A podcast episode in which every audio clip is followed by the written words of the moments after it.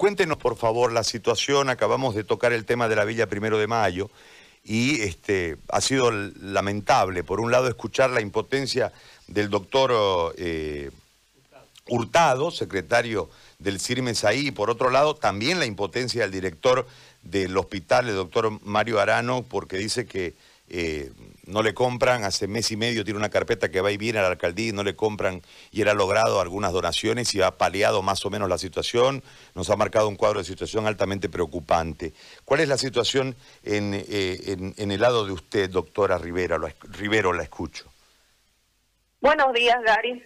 La verdad es que sí es lamentable la situación en la que se encuentran tanto el Hospital de la Villa Primero de Mayo como el Hospital Plan 3000 hay un tema muy marcado que se repite en ambos lugares, que es el tema de su autoridad, de su máxima autoridad en ese lugar, que son los directores.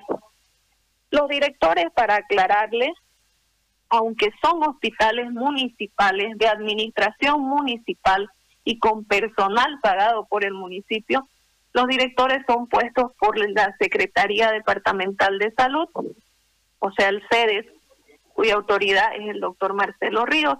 Por eso es que nuestra demanda va dirigida hacia él para que se haga el cambio de estas autoridades. Estamos hablando de que sí hay un problema de una deficiencia de equipos de bioseguridad y hay una deficiencia de personal que se venía hablando hace mucho tiempo, pero en una reunión donde nosotros estuvimos analizando con el gobernador y la alcaldesa, el doctor Mario Arano se levantó en, en, esa reunión y dijo que él tenía barbijos para regalarle al primer nivel. Entonces a nosotros nos sorprende que ahora él manifieste que ha hecho estas solicitudes y no le llegara. Porque le repito, él insistía en que tenía material, que no le faltaba y que en su hospital estaba todo bien, pese a que el sindicato de ese lugar indicaba que la situación no era esa, que tenían déficit de muchas cosas dentro del hospital. Más allá de eso, también hablamos de un tema de abuso de autoridad por parte tanto del doctor Arano como del doctor Canseco, que genera un malestar tanto en los trabajadores de salud como en los profesionales de salud. En estos momentos, todo el sector salud se encuentra trabajando bajo una presión y un estrés porque esta pandemia es algo muy difícil de controlar y se necesita autoridades que más allá de ser líderes sean más allá de ser directores, sean líderes, sepan manejar, sepan dar la tranquilidad a su personal, sepan manejar la situación. Y eso no se ha dado en estos casos, ¿no? En la Villa, en el Plan 3000, y por culpa de la autoridad de su director, han renunciado muchos especialistas. Tenemos aquí, cursan las denuncias en el PESIRME, donde estos especialistas dicen directamente que su renuncia es por causa de abusos de poder, de falta de coordinación, que se les imponen horarios de trabajo, que se los hace trabajar más horas de las que debieran según sus contratos. Y en estos momentos donde nos falta tantos recursos humanos, que un director ocasione la renuncia del personal, renuncia de terapistas, cuando en este momento es lo que más se necesita para manejar la pandemia, para los casos graves. Entonces no podemos entender que se encaprichen en no mover a estas autoridades. Si es necesario para que un hospital funcione, para que se pueda dar mejor atención a la población, no entendemos por qué no puede ser removido un, director de su cargo si no está funcionando su hospital con él. Ahora, doctora, le hago una cosa. ¿Quién es el director del hospital del plan? El doctor Canseco. ¿Y cuántas personas se han ido por oh, esta falta de respeto que han advertido en relación a las horas laborales y el maltrato? Nosotros tenemos la denuncia formal escrita aquí en el FECIRME de nueve especialistas que han renunciado por causa de esta autoridad. ¿Y qué explicación ha dado él? Porque entiendo que se ha, se ha iniciado una acción, ¿no? Supongo. Sí, se le ha iniciado una acción y la respuesta que él ha dado es que el personal debe estar a disposición del hospital y que él como máxima autoridad es quien determina eh, todas las decisiones que deben ser tomadas en el hospital. El día de ayer hemos escuchado en la asamblea cómo se han expresado todos los profesionales y los trabajadores en salud de ambos sindicatos también, manifestando todo tipo de abusos de autoridad, todo tipo de imposiciones en las decisiones, no coordina con los jefes de servicio, los jefes de servicios también han renunciado porque no pueden trabajar bajo esas condiciones, con imposiciones, siendo que en este momento hay una crisis en salud y debería coordinarse con todos los actores, darle a, a todos los profesionales, a todo el personal que está trabajando en el hospital la mejor relación, la mejor condición para que ellos trabajen. Estamos menguados, no hay la cantidad de profesionales que se necesita, no hay la cantidad de trabajadores que se necesita y todavía maltratarlos bajo un sistema que ya está estresado. Entonces no podemos entender cómo una autoridad no puede pensar primero en, su personal. El, el cliente interno del hospital también es importante, porque si el cliente interno, el personal de salud está bien tratado, por supuesto que va a brindar una mejor atención a la población, pero si los estamos maltratando, los estamos tratando como nos da la gana, obligándolos a trabajar las horas que a nosotros, porque somos la máxima autoridad, nos da la gana, entonces por supuesto que van a renunciar y nos vamos a quedar sin personal de salud y quien va a sufrir directamente ese problema es la gente. ¿Quién los va a atender? Le repito, van a tener que cerrar el servicio de terapia intermedia, que era lo que podía ayudar, porque sabemos que el tercer nivel también está colapsado, y el segundo nivel podía por lo menos contener cierta parte de pacientes con una terapia intermedia y renuncian los especialistas y cerramos ese servicio. Es lógico en este momento. Entonces, una autoridad que está tomando este tipo de decisiones, que está ocasionando este tipo de cosas, no está bien. No debe permitirse. No entendemos nosotros un director, empecemos porque debería tener el cargo por un concurso de méritos y ser el, el profesional mejor formado y el que mejores condiciones tenga para manejar un hospital. Eso es lo que nosotros venimos exigiendo hace mucho tiempo, que no sean colocados a dedo para que no ocurran estas cosas de que pretendamos mantener a alguien en el cargo por capricho.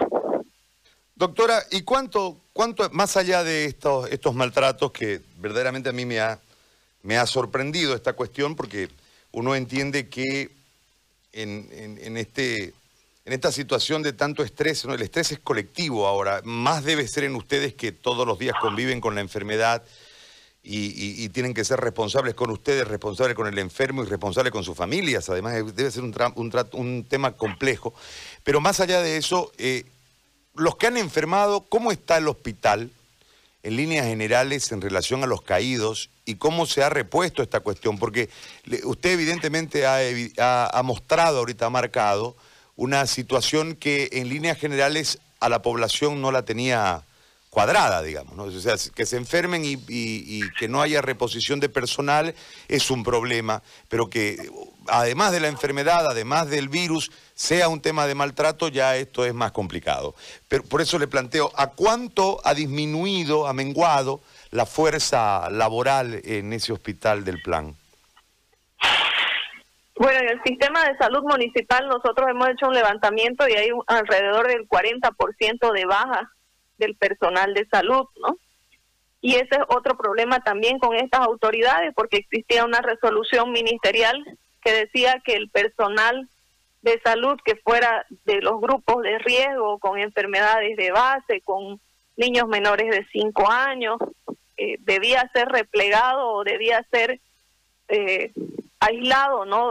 en la atención a los pacientes COVID para evitar estos riesgos, pero eso no ha sucedido porque también estas autoridades no han tenido el debido cuidado con el personal. Escuchábamos ayer denuncias de colegas que decían que estando enfermos los han hecho que vayan a trabajar porque no, no les permitían su baja.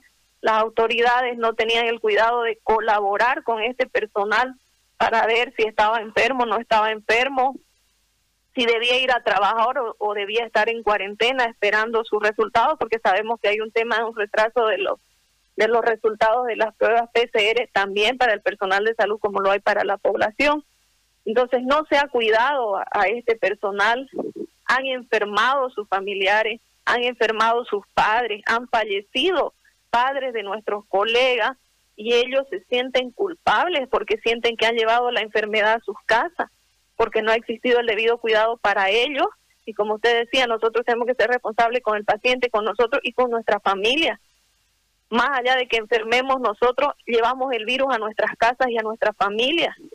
Les repito, han fallecido padres de nuestros colegas, han enfermado hijos pequeños de nuestros colegas porque no se ha tenido el debido cuidado con ellos, porque estas autoridades, que son las, las directamente llamadas, porque la resolución daba la, autoridad, la autoridad total a los directores de los centros de los hospitales y a los gerentes de los centros de salud para que ellos determinaran qué personal debía ser resguardado en la atención a los pacientes COVID. Debían reorganizar sus servicios para proteger a este personal y no lo han hecho el colega que falleció en la villa tenía enfermedad de base y aún así fue expuesto. No se tuvo el cuidado, no se lo colaboró cuando este paciente, cuando este colega estuvo enfermo, cuando estuvo sintomático y siguió trabajando.